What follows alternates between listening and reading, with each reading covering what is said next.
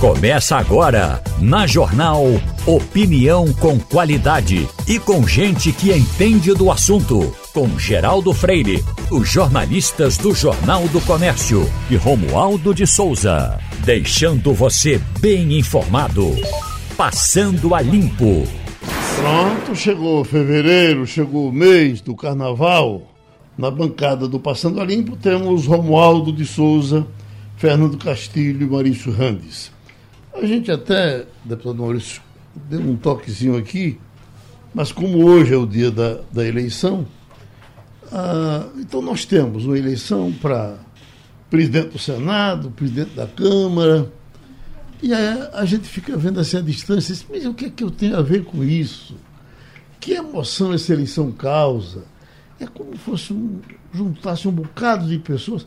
As, a, a, a, tivemos a, última eleição com uma certa emoção, aquela do Senado, que teve Simone Tebet, né, que teve aquela discussão interessante, que de repente apareceu o Columbre, e aí você diz, bom, tem uma coisa nova aí, o Columbre é tão ruim quanto os outros. Né? o pior, né? É? Aí a gente fica vendo, quer dizer, puxa vida, tá aí. Eu, ontem eu estava vendo uh, uh, o pessoal de CNN, o pessoal de, de Globo News, fazendo um esforço enorme para valorizar a eleição, andando pelos corredores, aqui, por aqui, passa o candidato a presidente, por aqui passa não sei o que e tal. Mas aí e eu olho, mas o que, o que é que eu quero, o que é que eu vou ganhar com isso? O que é que eu vou ver nisso? É meio chocante. É meio... É, atenção para a gente não perder, né? Porque quando a gente vê esse apoio todo, por exemplo, Arthur Lira, a de Rodrigo Pacheco no Senado, ele é favorito, mas não é uma margem tão folgada. Agora, quando a gente vê a votação recorde que se espera para Arthur Lira, nós, cidadãos, o ouvinte da Rádio Jornal, nós, os contribuintes, ficamos preocupados. É. Porque ele é meio que, como você disse outro dia, Geraldo Freire, aqui no Passando a Limpo, é meio, ele está agindo meio como se fosse o presidente de um sindicato uhum. defendendo os interesses corporativos dos deputados.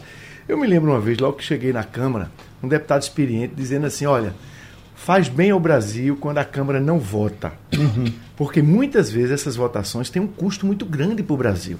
Eu até acho, queria ouvir a sua opinião e a de Castilho e a de Romualdo, eu até acho que, como estratégia, o novo governo deveria tentar é, mandar menos propostas de emenda à Constituição, tentar resolver algumas coisas que não precisem de projeto de lei, porque o custo de cada votação dessa para o contribuinte é muito alto e é um custo que a gente não tem informação.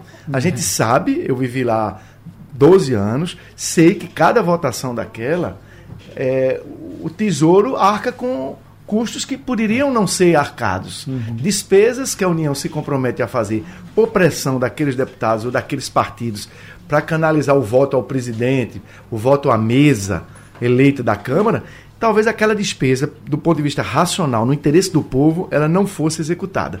Então eu me preocupo que essa eleição, é, uhum. você disse assim, Geraldo, talvez não, o, o, ouvinte da Rádio Jornal diz, o que é que eu tenho a ver com isso?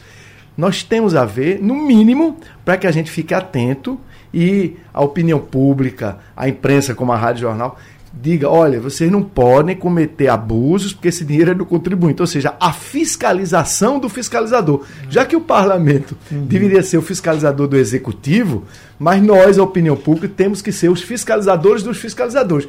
Porque sempre quem termina pagando, a conta é a é viúva. Hum. Talvez não seja bem correto dizer o que é que eu tenho a ver. Eu, por quem eu vou torcer numa eleição dessa? né? E se eu torcer, em que é que vai, é. Dar, vai dar o meu candidato ganhando? É uma coisa meio. Bom, bom dia, Geraldo, Maurício, Romualdo, bom dia, ouvintes. Olha, eu aprendi duas coisas é, ouvindo esse noticiário já há algum tempo. Primeiro, que deputado não é ordenador de despesa, portanto, ele gasta o que não é dele. Segundo, que parlamento não vota redução de despesa, ele vota para gastar. E aí, tem uma coisa que eu acho que no parlamento brasileiro, como acontece na Câmara, no Estado, é o seguinte: os deputados não fazem conta de quanto aquilo vai custar para o executivo e o executivo tem que se esforçar para dizer isso exatamente, e às vezes não diz, e o deputado apresenta uma despesa que ele mesmo não sabe quanto é. Então é aquela história. O texto da, de qualquer lei é muito abrangente, tudo, então os caras não fazem conta. Nos países que são mais organizados, o cara sabe exatamente quanto é que vai custar aquela lei que ele aprova. No caso do Brasil, o cara, se você prestar atenção, 90% das propostas de parlamentares, e o, o ex-deputado Maurício Randes sabe como é isso, é para aumentar a despesa. Uhum. Quem apresenta lá uma redução de coisa tudo, né? Essa é uma questão. É, e quando apresenta é algum interesse de que a despesa cresça no outro canto. Mas uma coisa que me chama a atenção nessa bancada, e você tem razão, Maurício, quando diz, que é o seguinte: a gente está aprovando, é, a Câmara vai aprovar, é um universo de 600 eleitores, onde 513 mais ou menos vão dar um poder ao vice-presidente que nem Lula tem. Lula não foi eleito como profissional que vai ter isso aí. Aquilo ali é um sindicato mesmo. Não vamos querer achar que aquele é um sindicato de deputado que tem interesse dele. Né? No Senado, que se dizia que era a casa mais próxima do céu, né? os, os deputados diziam assim, o lugar mais próximo que tem do céu é o Senado. Aquilo ali é uma casa de amigos, do, já não é tão assim. Essa eleição do, deputado, do senador Rodrigo Pacheco, que corre risco, não vamos ser ingênuos, uhum. né? porque Rogério Marinho é uma figura que é extremamente é, habilidosa dentro do parlamento, é certamente, se não fosse Roberto, é, Rogério Marinho, a reforma da presidência não tinha sido aprovada, porque a equipe Bolsonaro era tão trabalhada que ela não tinha isso. E ele tem compromissos, tem coisa. Então, por exemplo, tem deputado pedindo voto né, para senador lá no Tudinho. Então a gente não deve, não deve achar que vai ser tranquilo. O Romualdo talvez possa dar uma informação mais. Mas é aquela história.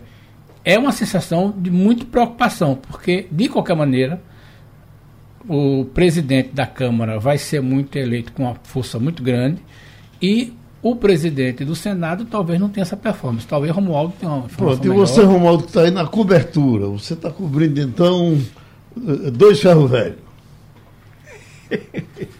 Geraldo, é muito importante a eleição do presidente da Câmara e do presidente do Senado. Deveria ser tão importante e deveria ter tanta gente na rua como teve na posse de Lula. Mas ocorre que no Brasil os acordos e os conchavos são feitos às escuras e não às claras. Não é possível que dos 513 deputados só tenha Arthur Lira para ser o presidente da Câmara. Não é possível que o presidente Luiz Inácio Lula da Silva, que é, retorna ao comando do país, não tenha um outro parlamentar, nem precisa ser do PT, um outro parlamentar a quem ele possa apoiar. Arthur Lira já é muito, digamos, destacado aqui na Câmara dos Deputados, porque ele tem um traquejo muito grande e ele deu muitos benefícios a muitos parlamentares. Agora, não, o, presidente Luiz Inácio Lula da Silva, a primeira coisa que fez foi colocar Arthur Lira debaixo do braço e disse: Você é o meu candidato. Isso significa dizer que os apoiadores de Lula no Congresso, na nova Câmara dos Deputados, já estarão é, automaticamente apoiando Arthur Lira. O outro candidato é o deputado Chico Alencar que vai fazer um discurso atacando o jeito de Lula, de, de desculpe, de Lira, é, dar os prestígios to, todos aos deputados, mas não vai ter mais do que 10, 12 votos. Então Arthur Lira vai nadar de braçadas. Já no Senado Federal, da mesma forma, é o presidente do Congresso Nacional. É a casa que escolhe o presidente do Banco Central, que escolhe os ministros de todos os tribunais superiores, que escolhe os integrantes de todas as agências reguladoras. Então é uma casa muito importante. E também é uma casa que pode é, tirar um, um, ministro do Supremo Tribunal Federal, pode votar o impeachment de uma dessas autoridades. Por isso, eu acredito que Rogério Marinho tem, de fato, esse traquejo, porque foi um importante ministro da, eh, da área regional, do desenvolvimento regional, o Rodrigo Pacheco fez os acordos que tinha feito. Na minha avaliação, deve vencer essa eleição com a margem apertada. E Eduardo Girão é um, digamos, alguém que vai lançar a candidatura para que falem o nome dele e se lembrem que ele é parlamentar. Mas não vai ter os votos sequer para uma ameaça a, a essa disputa entre Rogério Marinho e Rodrigo Pacheco. Na minha avaliação, essa eleição é tão importante como deveria, é, como demos importância a, a, a, ao, ao cargo de presidente da República quando Lula foi empossado dia 1 de janeiro. Hum. Oi, Maurício. Eu, eu, queria ponderar, Geraldo Romualdo Castilho. é que o resultado dessa eleição repercute na maior força ou menor força do presidente recém-eleito. É. Uhum. Então, não é verdade? Lula, depois dessa eleição, Arthur Lira, vai emergir todo poderoso. É. Então, Lula vai precisar levar mais em consideração as demandas veiculadas ao Executivo pelo presidente da Câmara, que terá sido eleito com uma votação maior do que a de João Paulo Cunha, é. maior do que a Ulisses Guimarães, recorde, né? E no Senado, para lhes ouvir, e no Senado, você tem, mesmo que se consume o favoritismo de Rodrigo Pacheco da base do governo, que a base do governo no Senado se estima que tem 42 senadores. Se estima que 26 são independentes e 13 são da oposição. Só que Rogério Marinho vai ter muito mais do que os 13 votos. Uhum. Então ele vai regimentar parte independente, tem defecção pró-Rogério Marinho nessa eleição da presidência do Senado, até em partidos da base do presidente Lula. Logo, criou aí uma cobra para morder, porque mesmo que Rogério Marinho não ganhe, se confirme o prognóstico da vitória de Rodrigo Pacheco, você vai ter Rogério Marinho como um aglutinador de uma oposição forte no Senado. Então, é preocupante para o presidente Lula tanto o fortalecimento da oposição expressa na liderança de Rogério Marinho no Senado, quanto esse poder avassalador do presidente da Câmara lá na Casa Baixa. É, eu queria colocar uma informação aqui que é, quando surgiu a história de Arthur Lira e por que que de repente Ciro Nogueira assumiu é, é, a Casa Civil, eu fui dar uma pesquisada e olhar o seguinte: veja bem, no ano de 2020, quando o país estava preocupado em saber se haveria ou não vacina, o grupo que Arthur Lira lidera, junto com Ciro, estava montando o orçamento secreto. Então, quando você vai pesquisar nos documentos, você vê que, enquanto estava se falando daqueles 600 reais, Bolsonaro liberando o dinheiro para o pessoal, o governo aprovando 500 bilhões no orçamento de guerra, é, o relator do projeto de 21 estava botando lá 18 milhões para o orçamento secreto que ninguém não sabia. Aquilo ali não aconteceu por obra e graça do Espírito Santo, não foi cabeça do relator, tanto que quando o Lira entrou na disputa, todo mundo já sabia que ele ia ganhar, porque ele tinha sido um dos autores do projeto do orçamento secreto.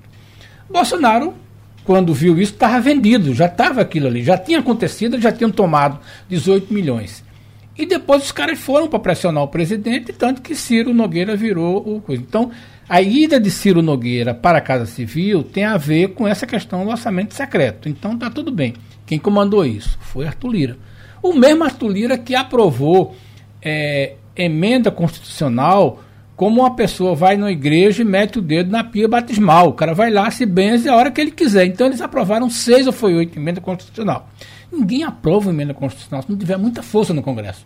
E ele fez isso. Agora, ele vai dizer o seguinte: se ele quiser, se vamos dizer que o deputado, é, algum senador apresente uma proposta de impeachment do presidente Lula, se for a primeira, como já aconteceu, se ele quiser botar na volta, ele bota porque tem para ver. E olha que o presidente pode até correr risco, embora isso seja improvável. Essa força descomunal de Arthur Lira é o que assusta.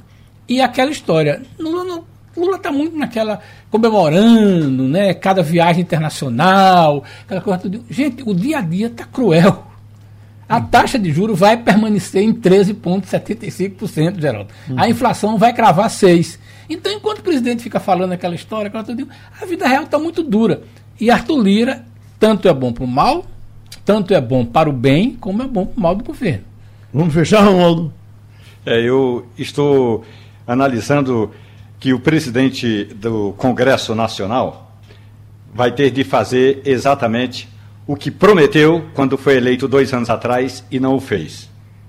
É necessário que agora ele chame os, os 27 governadores de Estado, discuta o tal do Pacto Federativo e que evite colocar em votação projetos que criam, eh, que oneram, por exemplo, as prefeituras, mas que não diz de onde os prefeitos vão tirar dinheiro para pagar aquela conta. E não se trata aqui de dizer que esse, esse, aumento de despesas ou aumento de salários, de vencimentos, não é importante. Não estou dizendo, não estou falando da importância do aumento desses vencimentos. Estou me, me referindo à forma como a despesa, como a conta, como o boleto chega na prefeitura. Aí sim, porque senão nós vamos continuar falando da necessária discussão do Pacto Federativo, mas, mais uma vez, o Congresso Nacional vai jogar a fatura para os governos estaduais e para as prefeituras. Esse deveria ser o assunto de amanhã, pela manhã. O presidente do Congresso, que vai ser eleito hoje, já deveria convocar uma reunião dos 27 governadores e dizer: minha gente, os tempos mudaram. Seguimos, pedimos a participação do advogado previdenciário e trabalhista Eliseu Leite para um assunto que os trabalhadores estão querendo entender. Novo título do Tesouro Direto começa a ser vendido. Ele começou a ser vendido ontem. Não, não sei se Castilho tem informação de que tipo de aceitação teve ontem, né? É cedo ainda, né? É cedo, é. o pessoal está querendo entender ainda é. para saber o que, o que é que vai ser. Então, olha, o cidadão uh, tem à disposição um instrumento para complementar a aposentadoria. Começou a ser vendido a Bolsa de Valores brasileira o título uh, uh, Tesouro Renda mais Aposentadoria Extra, que exige valor inicial a partir de R$ reais e poderá ser acumulado de 7 até 42 anos oferecido pelo Tesouro Direto, o programa de venda de títulos públicos a pessoas físicas pela internet, o papel permite que o investidor planeje uma data para a aposentadoria e receba uma renda extra mensal por 20 anos. O valor investido será corrigido mensalmente pela inflação, mais uma taxa de juros que varia conforme as condições da economia, garantindo o poder de compra do investidor. Houve um certo esvaziamento do FGTS, né, que a gente, eh, o aposentado contava também, quando ele se aposentava, ele recebia aquela laminha do FGTS, mas tira daqui, tira dali, hoje acho que se tem muito pouco no FGTS. Mas eh, eh, já ouvi muita gente, alguma coisa devia ser criada mesmo, para dar uma animada nesse negócio. Mas eu, em geral, as pessoas, quando falam em, em rendimento, dizem: olha, você começa com 30 reais. Eu digo, meu Deus, com 30 reais eu compro quatro ovos. Mas vamos então. Uma bandeja de ovos. vamos então trazer uh, uh, o, o doutor Eliseu para a nossa conversa. Como é que está repercutindo o senhor que lida com os trabalhadores diretamente? Eles estão entendendo, eles estão gostando dessa ideia? Vai dar certo? Bom dia, Geraldo. Bom dia, meus companheiros de bancada. Bom dia a todos os ouvintes. Geraldo, veja, há uma certa confusão né, em relação a esse tesouro, que nada mais é do que mais uma modalidade né, de investimento que o, o segurado, que o trabalhador vai ter. Mas o que é importante, ele não vai substituir o INSS, ele não vai uhum. substituir o regime geral de previdência social. Isso é uma opção que ele vai ter né, ele contribui como trabalhador para o INSS e vai ter sua aposentadoria no futuro. Agora, se ele quiser um complemento, ele pode investir nesse título uhum. do Tesouro Nacional, que foi criado exatamente para isso. A diferença desse para os outros, que tem um outro, Geraldo, que é Tesouro IPCA.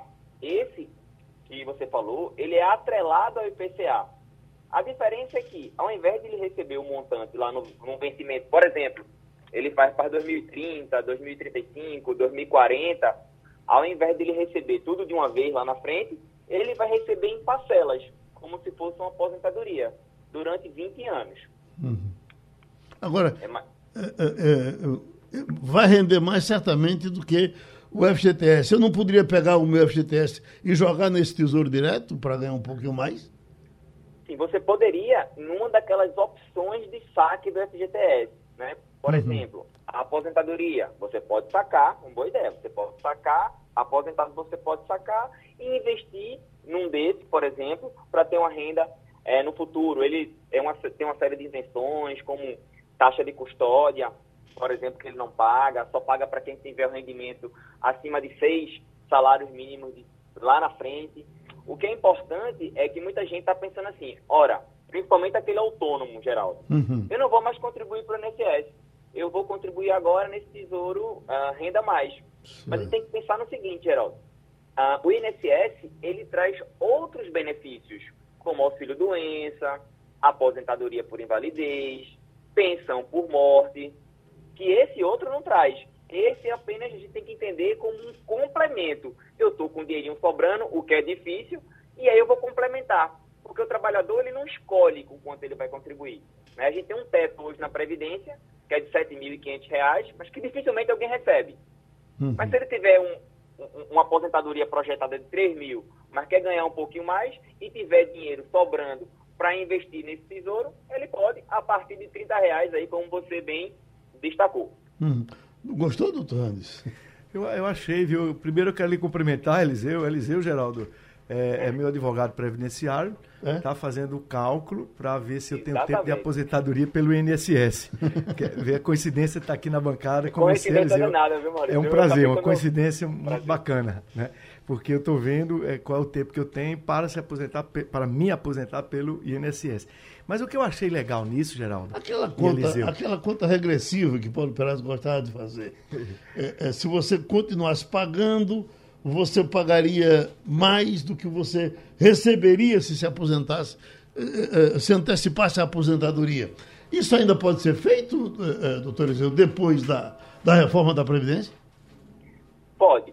Você pode. Hoje, é, o cálculo da aposentadoria, Geraldo, que é interessante, é o seguinte é, ela está atrelado ao seu tempo de contribuição. Uhum. Você só pode antecipar um pouco sua aposentadoria, primeiro se você exercer alguma atividade de natureza especial, né? Que aí se aposenta um pouco mais cedo. O uhum. eletricista, uhum. o vigilante, jornalista aí por uma época, lá atrás, radialista, já também já se aposentou assim, por conta do ruído, né? Uhum. Mas, regra geral, é essas possibilidades. Ou então, um autônomo que tem que deixou de pagar, por exemplo, um advogado não pagou de 2014 a 2015. Aí quer pagar agora para se aposentar mais cedo. Ele pode pagar? Pode. Observando algumas regras, ele pode pagar em atraso para antecipar a aposentadoria. Uhum. Oi, doutor Ramos. É, e para completar o tempo, né? No, caso, no meu caso, por exemplo, eu não devo ter 35 anos porque teve período que eu não contribuí. Uhum. Aí, às vezes, você precisa, mesmo já tendo trabalhado mais do que 35 anos, é isso, Eliseu? Vendeu o carro para completar o. Eita, eu não. tive até um amigo que fez isso. Ah, velho, Maria, talvez ele, ele devia ter feito a conta que talvez não valesse a pena, né? Mas é, é, ficar pagando. A minha pergunta que eu queria te fazer, Eliseu, sobre é, é esse título do tesouro.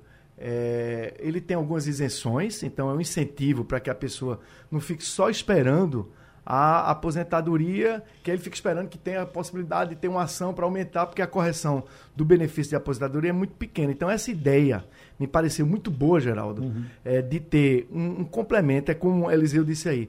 O sujeito vai ter no INSS, não, não, não tem a preocupação, sim, de completar o tempo para ter aposentadoria, o ouvinte da Rádio Jornal. Mas examinar essa possibilidade, porque é um incentivo que ele pode ter de aplicação, que o cara diz, ah, a aplicação é só para gente rica. Não, a grande vantagem é, deste, deste novo, é, deste novo é, título do Tesouro canalizado para a aposentadoria é porque ele vai incentivar, vai facilitar as pessoas comuns que talvez nunca pensassem em investir na, na, no Tesouro Nacional, um título da dívida pública, uma palavra difícil danada, mas por vir da Rádio Jornal... Uma é injeçãozinha de educação financeira, né? É, é bom, porque aí o cara vai guardar um dinheirinho e vai poder completar a aposentadoria, não esperar só uma ação. A minha ah. pergunta a você, Eliseu, quais são os principais incentivos desse novo título que está sendo criado para o aposentado, comparando, por exemplo, com o título tradicional, NTNB?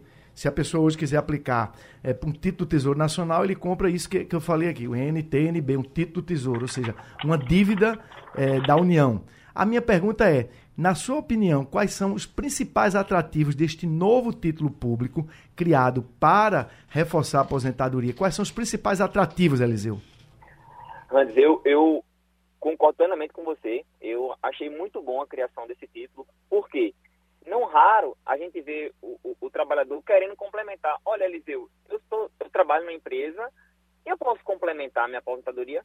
Não, infelizmente você não pode. Você só pode complementar se você tiver uma outra atividade. o que é difícil. Né? Então, quais são os incentivos que você vai ter aqui? Primeiro, você não vai pagar a taxa de custódia. Né? Se só, só vai pagar a taxa de custódia se retirar o valor antes do vencimento. Imposto de renda progressivo também é outro detalhe importante. E você só vai pagar taxa de custódia no recebimento do que exceder seis salários mínimos. Então, esses são os principais incentivos, na minha visão, para que você possa fazer esse complemento. Hum, agora, é, é, eu só estou achando que Castilho, que, que entende de dinheiro, não está gostando desse negócio. Ele tá não, com, eu estou. Está com a cara Ao contrário. Aqui. Olha, eu acho que tem eu, duas... eu já fiz a minha pezinha, viu? Não, eu, eu, acho, eu acho que, eu acho que, veja bem, Geraldo, pra, só para colocar para os nossos ouvintes. Quando você guarda dinheiro, seja onde for, com o mínimo de segurança, você está fazendo um bom negócio. Uhum. Infelizmente, eu não aprendi a guardar dinheiro, mas eu escrevo sobre economia, mas eu nunca aprendi a guardar dinheiro. Essa é uma coisa. Esse título tem uma vantagem, principalmente, Eliseu pode me ajudar para isso aí, para quem é jovem. Uhum. A primeira lição que eu sempre digo, digo a meus filhos e digo a todo mundo é o seguinte: olha, paga o INSS. Não, mas eu não estou trabalhando, eu agora sou PJ, pago o INSS. Por uma razão muito simples. Em algum momento você vai precisar disso. Na pior das hipóteses, você tem um salário mínimo que você pode receber. Uhum. Essa é uma questão. Então, uhum. assim como tem pais que já botam, já começam a pagar tem. o INSS do filho com ele criança. Então, às vezes empresário, o cara bota uhum. com 14 anos, ele registra o filho tudo. Uhum.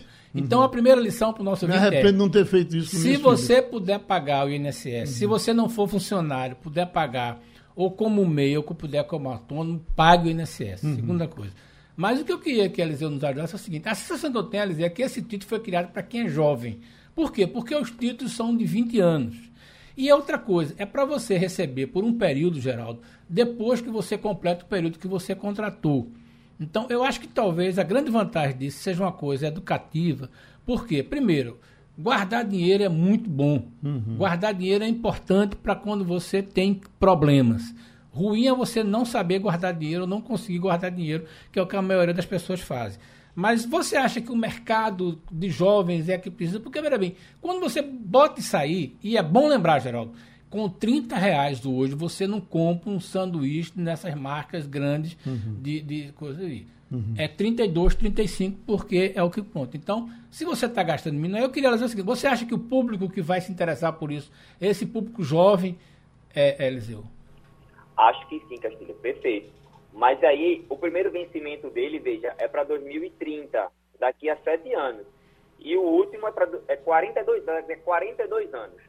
Então, ele vai focar no público jovem, mas também aquelas pessoas que foram atingidas pelas regras de transição da Previdência. Porque você imagina, muita gente vai se aposentar em 2030.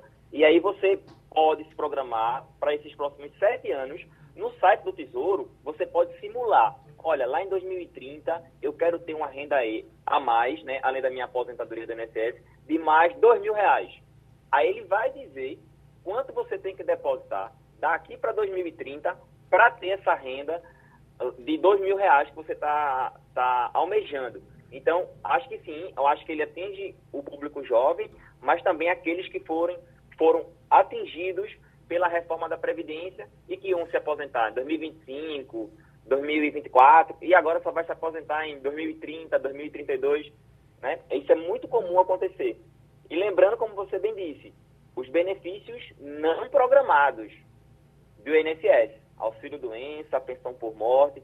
Quantas pessoas agora, Geraldo, na pandemia, eu vi que o, o, o pai, né, por exemplo, não estava contribuindo e faleceu por conta da Covid e quando a esposa, porque o homem morre primeiro, viu, Geraldo? Sim. Isso aí é tranquilo.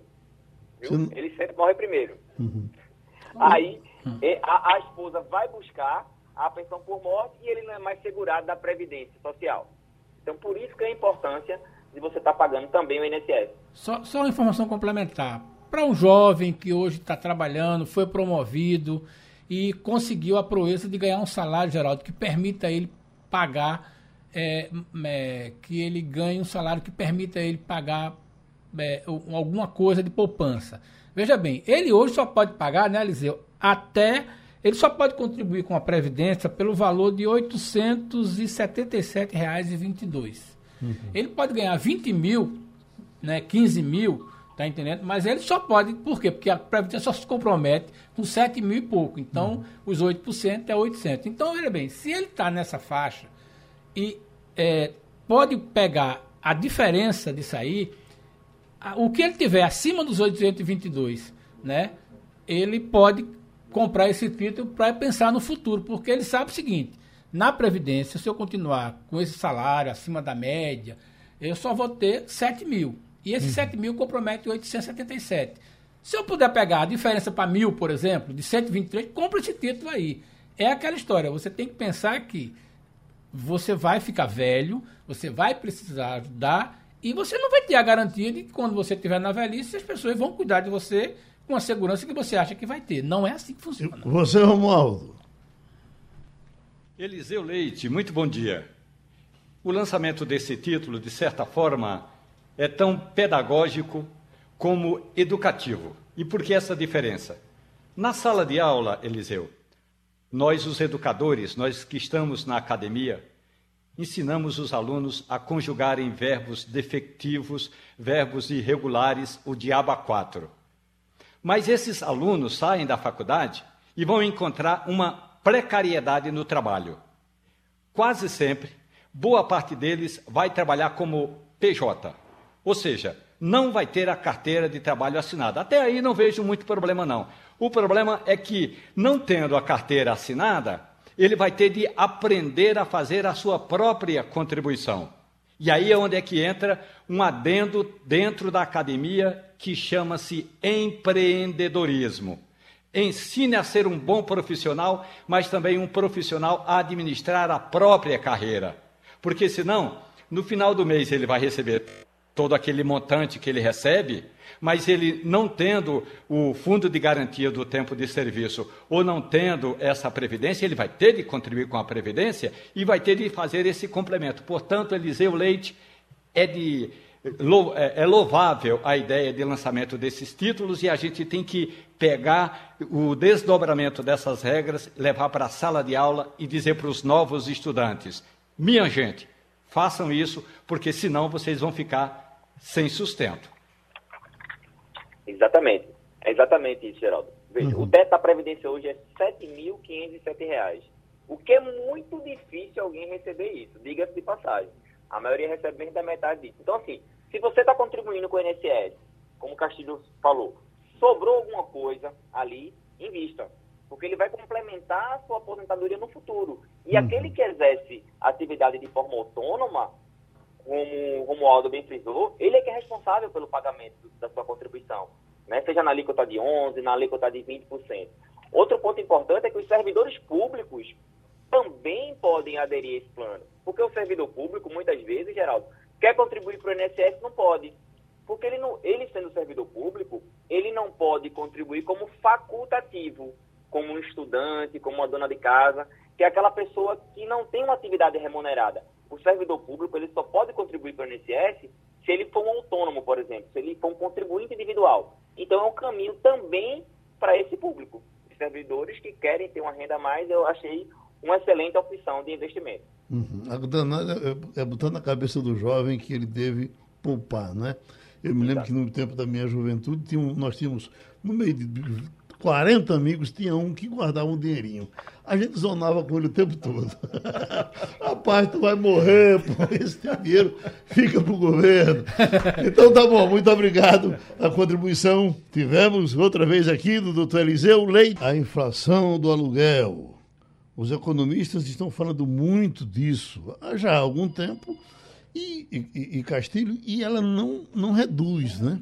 É por isso que eu queria, nós estamos com o economista Leonardo, e eu queria que o nosso Castilho começasse essa conversa com ele sobre a inflação do aluguel, que cada vez mais está disparada. Bom dia, professor. A minha pergunta é bem simples. Está é, tá subindo porque é correção, é porque tem pouco imóvel para alugar, ou porque o dono simplesmente decidiu subir na tora porque ele precisa de mais dinheiro? Castilho, bom dia. É, tem um conjunto de fatores aí, né, Castilho?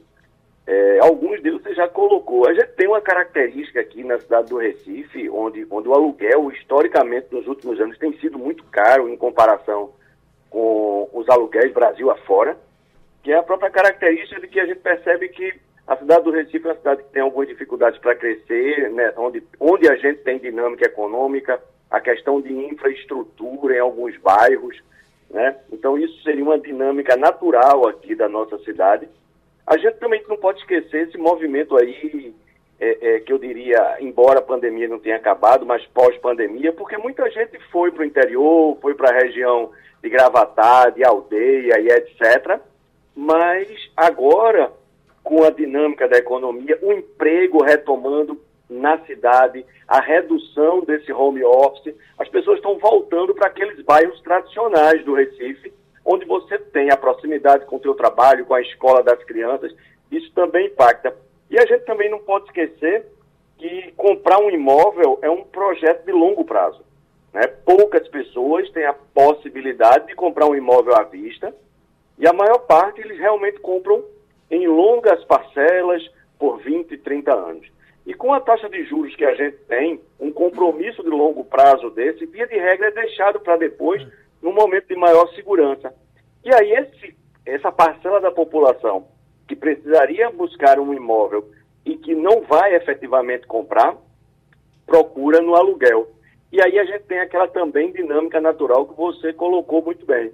É, você tem uma série de, de, de, de proprietários de imóveis que percebem que os imóveis estão se valorizando, estão aumentando e muitas vezes preferem é, é, é, cancelar um contrato antigo para estabelecer um novo contrato em novas bases, porque isso é, é financeiramente melhor para ele. Então você tem um conjunto aí de coisas que leva a esse aluguel que bateu aí basicamente três vezes né, a inflação do IPCA. Professor Edgar, é, quase 100% dos proprietários de imóveis que eu conheço recebem um conselho do contador, do economista, olha, se você tem um inquilino que lhe paga direitinho, é correto, é gente boa, não aplique o, o aumento nele, faça, reduza, eh, eh, porque é muito bom você ter um camarada correto morando no seu imóvel. E nem isso fez com que houvesse uma redução dessa inflação? Geraldo, na verdade, é, esse conselho está correto. Mas se você tem um inquilino, imagine que você tem um imóvel, se o imóvel é uma casa, aí nem tanto. Mas imagine alguém que tem um imóvel, que tem um condomínio alto, ficar com aquele imóvel parado enquanto ele busca um novo inquilino, aquilo tem um custo mensal que deve ser colocado na análise. Claro, você tem um inquilino que já está ali, que já paga mensalmente, que você tem uma relação com ele, é muito interessante manter. O que acontece, e que tem que ser lembrado, é que se você observar ao longo dos últimos anos, efetivamente o valor dos aluguéis tem aumentado muito. Uhum. E claro que alguns aumentos não foram repassados. Então, hoje, o proprietário de imóveis, ele observa que algumas vezes ele podia ter um acréscimo aí em torno, por exemplo, imagine alguém que no período da pandemia ele entrou num acordo e não fez os reajustes. Porque se você lembrar, o IGPM do auge da pandemia, 2020 para 2021, foi um IGPM muito alto. Né? Um IGPM que ultrapassou a média. Então, se você observar alguém que negociou um aumento abaixo do IGPM e que depois, em 2022, também negociou um aumento abaixo, ele pode estar tendo uma perda aí de 20% no que ele poderia ter, 30% uhum. do que ele poderia ter de ganho. Então, isso também passa pela cabeça do proprietário do imóvel. Eu morro de pena de quem paga aluguel, professor. Eu, eu tenho isso na cabeça. Eu acho que uh, tem gente que Deus bota a mão em cima e tem gente que Deus bota o pé. Pá! Se ele botar o pé, ele arromba. E eu acho que é, ele faz isso em quem paga aluguel. Mas, doutor Ramos, por gentileza. Diga, é, nós todos sabemos né, que o preço do aluguel depende do mercado, depende da oferta e da procura. E, na verdade, como você diz aí, durante a pandemia, houve uma certa tendência em que os preços de aluguel não subiram e alguns até baixaram, porque diminuiu a procura pelo imóvel aqui, por exemplo, no caso urbano do Recife. Então, a minha pergunta é: o que é que pode ser feito para que aumente a oferta de imóveis? Claro, crescimento, as pessoas investindo, novos lançamentos para aumentar a oferta, usar bem o centro. O centro da cidade pode ser misto de moradia, comércio e serviço público, tudo bem. Mas eu me eu, a minha preocupação também é o que é que pode ser aperfeiçoado para que a pessoa que tem um apartamento queira alugar. Porque hoje, como o Geraldo diz, a gente se preocupa corretamente com a situação de insegurança do inquilino.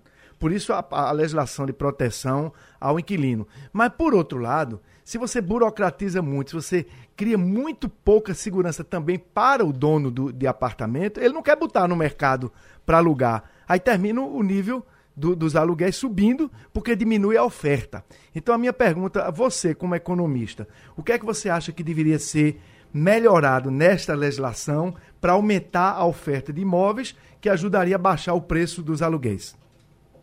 É, é, é, é, tem algumas coisas que a gente pode pensar aí, né? porque aumentar a oferta via construção de imóveis, ela tem um timing que é muito longo. Então isso aí pode ser, é a melhor, porque a gente tem um déficit habitacional, mas tem algumas coisas que a gente pode começar a pensar. Por exemplo, por que, é que muitas pessoas preferem morar e são os bairros mais valorizados, por exemplo, no Pina? Porque o Pina tem infraestrutura, o Pina tem shopping, o Pina tem prédios novos, o Pina tem restaurantes, tem a proximidade da praia. E toda a dinâmica econômica, provavelmente o emprego daquele cidadão que está procurando um apartamento no Pina, o emprego dele está ali próximo. Então a gente tem uma dinâmica na cidade do Recife que ela está muito localizada aqui. Se a gente for observar, a gente tem um fluxo diário saindo de Olinda para Recife, causando engarrafamento, um fluxo saindo dos subúrbios para o centro da cidade. Então a gente tem uma questão de dinâmica econômica que ela está muito centrada em algumas áreas. Na medida em que a gente criasse uma melhor infraestrutura na cidade, para que as empresas pudessem, por exemplo, caminhar para os subúrbios, para que a gente pudesse ter um trânsito melhor. E um trânsito melhor, a gente está falando de segurança. Porque é muita balela a gente imaginar que alguém vai deixar o carro em casa e pegar um ônibus e correr o risco de ser assaltado no ônibus, no metrô. Então, a gente melhorar toda essa dinâmica da cidade. Porque a gente poderia distribuir um pouco mais a demanda. Porque o que acontece muito hoje é que determinados bairros têm um preço muito alto e jogam o valor para cima, né, na média, porque são bairros que têm uma melhor infraestrutura, tem boas escolas, tem emprego, tem toda uma infraestrutura, tem, tem, tem, tem, tem shopping, tudo perto. Então a gente poderia melhorar essa infraestrutura urbana para que as pessoas pudessem morar mais distantes. Mas hoje, né, você tem pessoas que foram, eu conheço, talvez vocês conheçam, pessoas que foram para a aldeia, para gravatar no auge da pandemia, e hoje estão voltando para o Recife, porque tem um engarrafamento aqui na, na, região do Curado, por exemplo, que quem mora naquela, naquela região não consegue transitar. Quem mora na, na, na, na zona ali de Jardim São Paulo, Tigipione, tem muitos edifícios, pega um trânsito para sair, outro para chegar. Qualquer pessoa que tenha que vir da, da, da zona norte, né, da região metropolitana, Abreu e Lima, Paulista e etc., para chegar, pega outro engarrafamento. Então, se a gente conseguisse melhorar essa dinâmica, a gente começava a distribuir melhor a, a, a demanda, porque a dinâmica melhorou, o cidadão poderia optar por, por continuar morando naquele bairro mais tradicional. Por outro lado, para melhorar a oferta, o senhor mesmo colocou uma solução. Determinadas regiões do centro do Recife, que a gente só vai resolver uma série dos problemas que lá estão, na medida que a gente tiver pessoas efetivamente morando. E aí, a gente tem a, a, uma coisa na mão que a possibilidade de, por exemplo, é, dar descontos, por exemplo, de IPTU para imóveis que estejam ocupados efetivamente. Né? Inclusive cumprindo seu próprio papel social. Né? Porque muitas vezes o, o cidadão ele tem um imóvel que está fechado, mas ele não tem, vamos dizer assim, nenhum custo a mais. Então vamos dar um incentivo para que ele alugue, né? Vamos fazer uma redução, por que não uma redução de ICMS para quem tiver um imóvel que está fechado há mais de cinco anos e que esse imóvel ele comprove que tem hoje moradia com residência familiar. E aí você teria toda a região central do Recife, que é, traz em si já uma série de vantagens de residir ali e que poderiam ser é, é, é adotadas pelo cidadão do Recife como um bairro para voltar a ser residencial. Eu achei tão interessante essa, essa, essa sua comparação com Zona Norte e Zona Sul, que eu queria perguntar a vocês, o Castilho, não há, há, há alguma condição de você fazer uh, separar a, infla, a, inflação da Zona Norte e a inflação da Zona Sul, porque chega num momento que você tem pena de quem compra alguma coisa da Zona Sul, de quem mora na Zona Sul, porque você pode morar muito bem na Zona Norte, você pode morar muito é. bem em Olinda, no Janga, na Beira-Mar, aí você vai para Boa Viagem, você é sangrado. Mas deixa o nosso Olha, Castilho falar. Boa Viagem tem uma vantagem porque você acha de tudo. Por exemplo, se você quiser, quiser comer bode, você tem lugar em Boa Viagem. Boa Viagem tem tudo. Você tem Olinda também. Certo. Bem, veja bem, a vantagem de Boa Viagem... Até maconha tem. tem. Olha, se você quiser... A vantagem de Boa Viagem é o seguinte, você tem o preço A você tem o preço B e você tem o preço C. Tem lugar em Boa Viagem. Quanto mais perto saber. da praia, mais caro. Né? Quanto mais perto da praia. Agora, em Boa Viagem você acha literalmente tudo perto da sua casa. Uhum. Quanto mais você está disposto à sua renda, você vai procurar aquele ambiente. Mas tem muito uhum. mercadinho que você se vira. Agora, é verdade, Boa Viagem tem coisas mais caras. Agora, por sorte, Boa Viagem está perto de prazeres. Então, quando você não consegue comprar, você vai para a feira do mercado das mangueiras, né? ou então você vai para Afogados. Agora, tem uma coisa que o professor fala aí que é muito interessante. Eu entrevistei o doutor Bruno Castro Silva, que é um empresário que tem imóvel aqui no centro, e ele, para mim, deu uma coisa que é determinante. Ele só essa discussão que a prefeitura faz, que os outros empresários fazem, sobre essa história de dar desconto de imposto, isso não funciona. O grande problema dos imóveis vazios hoje no centro da cidade é titularidade. A grande, a, o problema ali é o seguinte: aquilo ali é uma montanha de salas e imóveis que o dono é, ou o dono já morreu, que o filho não tem interesse, a regularização é complicada. E o que, que acontece? Aquilo ali não dá para transformar aquilo ali nem imóvel residencial, porque você não sabe quem é o dono. Uhum. E normalmente o cara que está aquilo como um espólio, acho que ele está montado em cima de uma botija. Até tem gente que diz assim: olha, é melhor a gente confiscar aquilo ali transformar aquilo no imóvel, porque do jeito que está, vai continuar do mesmo jeito. O, o que me chama a atenção só uma coisa, é que não está se construindo na periferia do centro. Uhum. Que poderia se construir. Deixa eu perguntar, Romualdo, se a gente pode dispensar o doutor Edgar Leonardo, que tem outros compromissos, e a gente seguir, seguir com a nossa conversa aqui. Podemos, Romualdo? Claro. Então, Bom dia, professor. Então, Bom dia, Romualdo. Prazer. Um, um, um, abraço, professor. Então, que a gente vai seguir aqui um abraço, na, na nossa conversa. É, é, eu estive. Eu, vocês são é, é, frequentadores do leite. Eu fui almoçar no leite segunda-feira. Mas é impressionante, Castilho, que eu fui de carro e eu é, fui em seis estacionamentos e os seis estavam lotados. Isso numa segunda-feira. Isso numa segunda-feira. E você tem muitos estacionamentos no Recife hoje.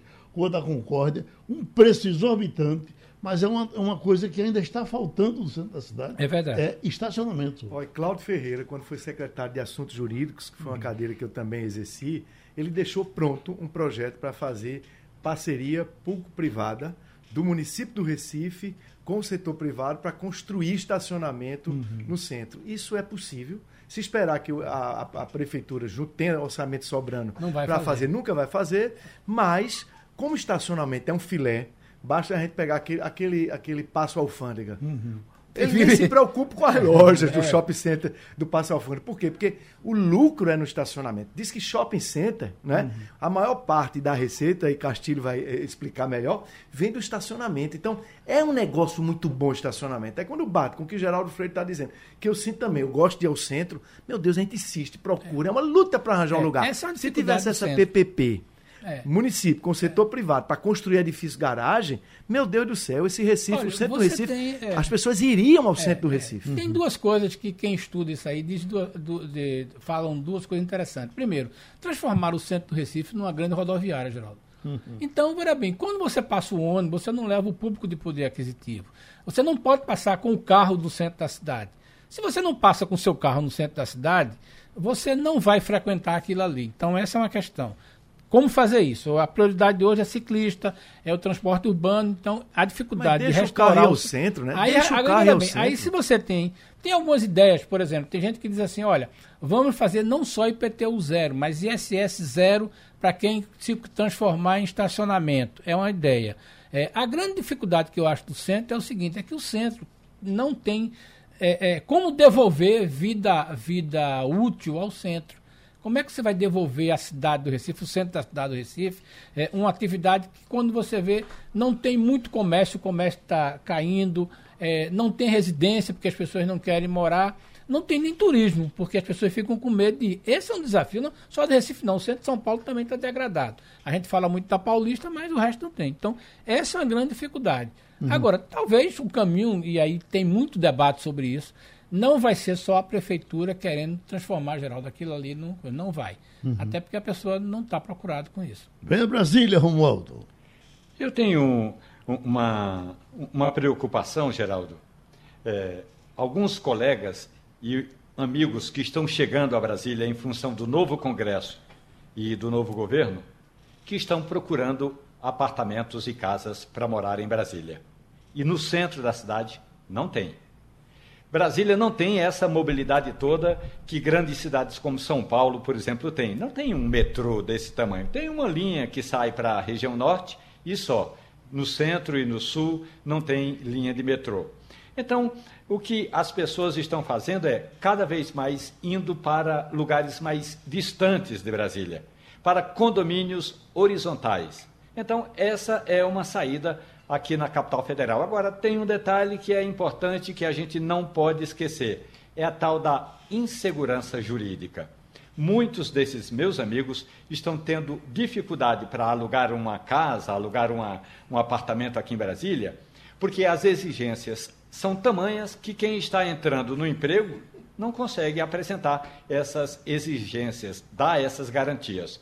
E aí a gente sabe, o poder público tem muito discurso, discurso muito bonito, mas mobilidade mesmo, o Brasil não tem essa mobilidade em quase nenhuma cidade do país, Geraldo. Queria aproveitar também, Romualdo, para chamar a atenção para a violência do Recife.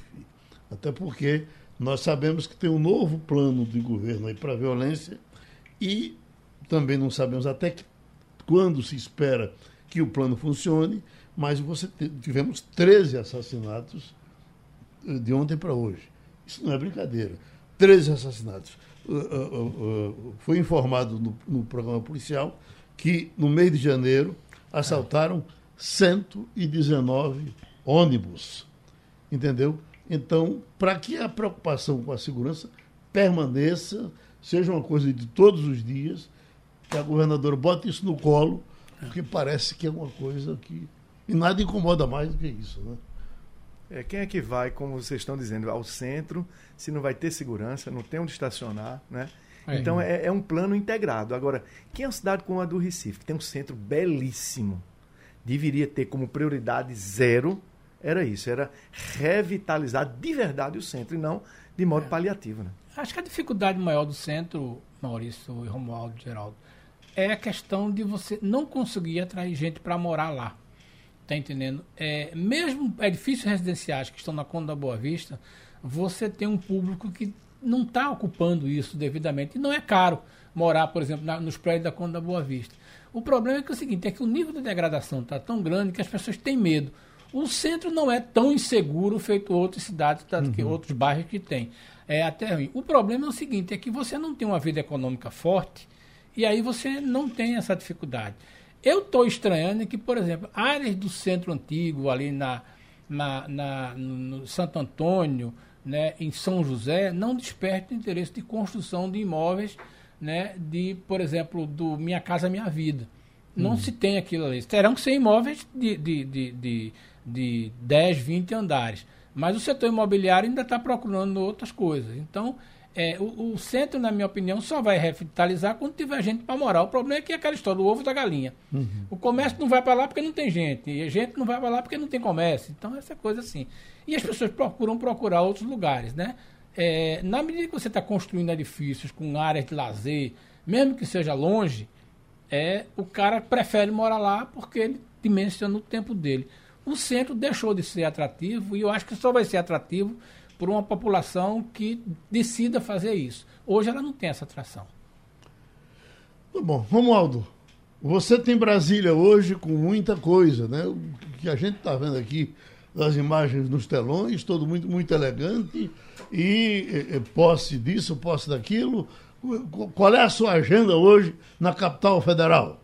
Eu, sinceramente, se pudesse, daria prioridade à, à, à abertura do ano judiciário. Uhum. Porque no ano judiciário eh, vai ser um momento em que a sociedade brasileira, as autoridades vão demonstrar um sinal de união junto ao Poder Judiciário de que o Supremo Tribunal Federal não está sozinho, embora tenha sido abandonado na, naquele 8 de janeiro.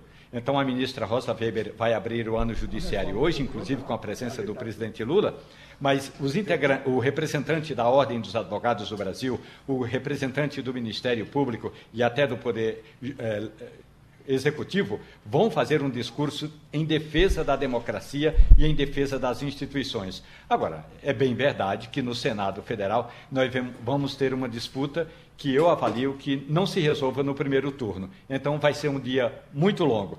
Até porque como termina daqui a pouco a posse dos deputados, aí depois eles vão andar pelos gabinetes, ter a foto, fazer lives, essas coisas todas. À noite vai ter muita festa por aqui. Convite para festa hoje à noite é o que mais tem. Não vou a nenhum dessa, das festas, ah, mas tem muito convite. Ah, porque no Senado realmente, é, desculpe a expressão popular, eh, vai ser é, um, o, o pau vai cantar quando abrirem os trabalhos e disser o seguinte: ó, oh, a partir de agora está aberta a votação. Aí vai ser muita gente se apresentando e dizendo por que, que não quer Rodrigo Pacheco e por que, que não quer, por exemplo, o Eduardo Girão e vai preferir o ex-bolsonarista, quer dizer, o ex-ministro do governo Bolsonaro, é, o Rogério. Porque o, o que é importante discutir, Geraldo, é que quando tem uma disputa acirrada, os ânimos ficam muito acirrados. Então a gente vai ter muita notícia no Senado hoje. A preocupação do doutor Randes aqui é que você nos diga se Brasília já está 100% resolvida na questão da, da, da, da baderna que fizeram. Está tudo consertado, o vidro no lugar, ou ainda tem a meia sola por aí? O plenário do Supremo foi recuperado a Supremo tempo? todo? Não, não conseguiram, por exemplo, encontrar vidraçarias em Brasília que colocassem os 87 vidros que foram colocar, é, quebrados no Palácio do Planalto. Uhum. A maioria dos vidros do Planalto ainda está quebrada, está danificada. As uhum. obras de arte estão sendo reformadas, eh, revitalizadas e vai demorar muito tempo. No Supremo Tribunal Federal eh, foi feito um, um, arremedo ali no plenário, um plenário reduzidíssimo, para que o ano judiciário fosse aberto. E do ponto de vista da segurança pública, assume hoje o novo secretário que é eh, Avelar, Carlos Avelar, e então ele vai assumir exatamente porque até ontem à noite havia uma intervenção determinada pelo presidente Lula. Então, o Avelar, quando eh, estava tomando posse hoje de manhã, disse: nós estamos preparados para o que der e vier, mas a nossa inteligência, ou seja, as informações que nós apuramos, disse o Sandro Avelar, Sandro Avelar, as informações que nós apuramos é que vai ser um dia tranquilo. Pode até ser tranquilo, mas toda a esplanada dos ministérios, toda aquela região do Palácio do Planalto, do Congresso Nacional e do Supremo Tribunal Federal está sitiada, fechada por grades e policiais, Geraldo. Esperamos que eh, não se acostumem aí com as coisas quebradas, é. como nos acostumamos no Recife com as pichações. As pichações é. fazem parte hoje da nossa decoração. Isso é verdade. E a, e a não substituição de monumentos. Exatamente. Entendeu? Isso é o cara história. quebra, leva quebra e acabou. E deixa para lá. Eu hoje eu hoje estava vendo uma coisa, por exemplo, é, são pequenos sinais que a cidade vai se acostumando. Você vai se acostumando com a pichação, você vai se acostumando com o monumento que foi roubado, uhum. você vai acostumado com, de repente, é, uma igreja que está fechada, né, um parque que não está limpo, é aquela história. O nível de tolerância começa e aí choca quem chega e aí a gente reclama dessa beleza da cidade que, como o Maurício disse, é, é, é, é, não é valorizada. Uhum. Né? A gente precisa valorizar mais isso, gostar mais da cidade da gente. E terminou Passando a Limpo. A Rádio Jornal apresentou opinião com qualidade e com gente que entende do assunto. Passando a Limpo.